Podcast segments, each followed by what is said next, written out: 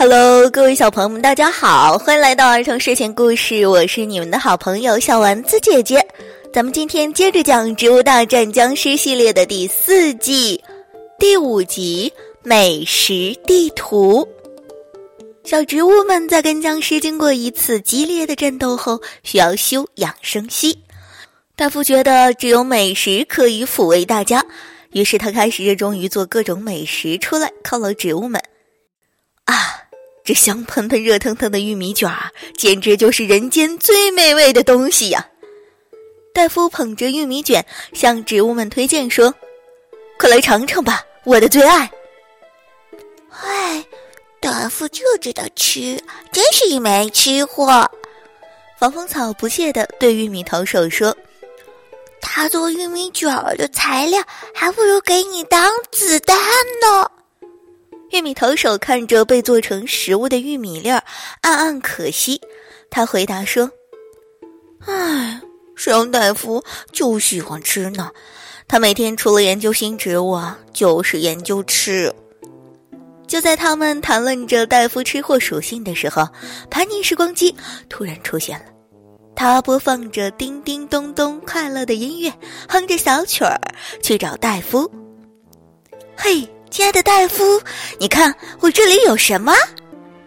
潘尼说着，就从车厢里弹出一份地图。嗯，这可是好东西啊！还没等戴夫拿上手，小植物们就迫不及待地拿起了地图。嗯，是什么？是什么呀？不会是宝藏吧？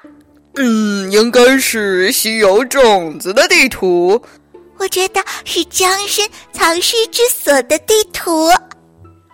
小植物们七嘴八舌的开始猜测起来。这份神秘的地图吸引了大伙儿的全部注意力。可是潘妮没有给出确切的答案。等戴夫拿起来仔细的看完后，兴奋的大喊起来：“哎呀，天哪！这是一份美食地图啊！这可是世界各地，哦，不应该说各个时空、各个地方的美食地图。”小植物一听还是吃的，一个个都没兴趣的走开了，只有戴夫一个人开心的边看地图边嘟囔。嗯，我要寻找世界上最好吃的美食，这比研究出一种新植物还让人兴奋呢。潘妮很配合的播放着欢乐的音乐，附和着戴夫的话：“是的，是的，美食是人世间最美妙的东西，比起什么战斗呀，要美好的多呀。”小植物们，你们除了天天跟僵尸战斗，也要好好的学会享受人生呀！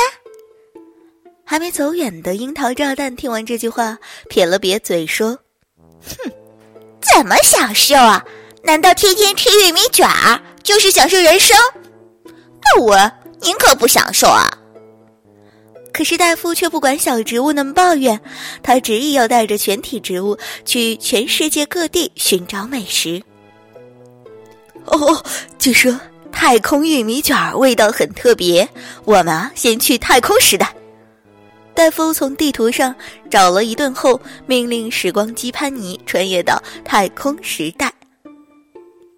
以后我们每餐都要吃玉米卷了吧？哦，大王花无奈的囔囔，他抗议着：“能不能不吃玉米卷儿啊？”其他植物也同意。我们要吃点别的。潘妮的声音响了起来：“大家请放心吧，每个时空都会有好多的美食，你们可以挑选玉米卷之外的好吃的。”耶！太好了，终于不用去吃玉米卷了！耶！植物们欢乐的喊了起来，大家又开开心心的期待太空时代的美食。潘妮很快的就穿越到了太空时代，小植物们撒欢儿的下车了，分头去寻找自己最爱的美食。而戴夫则非常执着的去找他的玉米卷儿。唉，都不懂欣赏我的玉米卷儿，下次不带你们出了。戴夫在心满意足的吃到太空玉米卷之后，又开始在地图上寻找起其他时空的美食。不好了，不好了，我们遇到僵尸了！豌豆射手高喊着从远处跑了过来，把戴夫和潘妮吓了一跳。他气喘吁吁地说：“啊啊，我们在这太空堡的时候遇到了一帮僵尸。”他们也在吃东西。那僵尸攻击你们了吗？戴夫问。豌豆射手想了想说：“好像没有攻击我们，似乎是……嗯，就像根本不认识我们一样啊。”还没等他说完，好几波小植物都纷纷赶了回来。他们在餐厅也遇到了僵尸。大家准备聚集起来，做好战斗准备。小伙伴们，大家放轻松，这里是太空时代，太空僵尸是不会攻击另一个时空来的植物的。你们和他们根本不在一个时空，他们不会觉得你们是对手的。潘妮解释着，而植物们却将信将疑。但是身边来的僵尸们的确没有攻击的意思，他们只是在餐厅里买食物。只是在马路上走过而已，植物们渐渐的不慌了，他们就把身边路过的僵尸当做普通人。植物们买了一堆好吃的食物，就登上了潘尼时光机。啊，哈哈！原来在不同的时空遇到僵尸都不用怕呀！植物们在时光机车厢里讨论起来。就是呀，以后转移到不同的地方，就可以尽情玩耍和享受美食，不用担心有僵尸啦！嘿嘿。就在大家开心畅聊未来的时候，戴夫却泼起冷水来。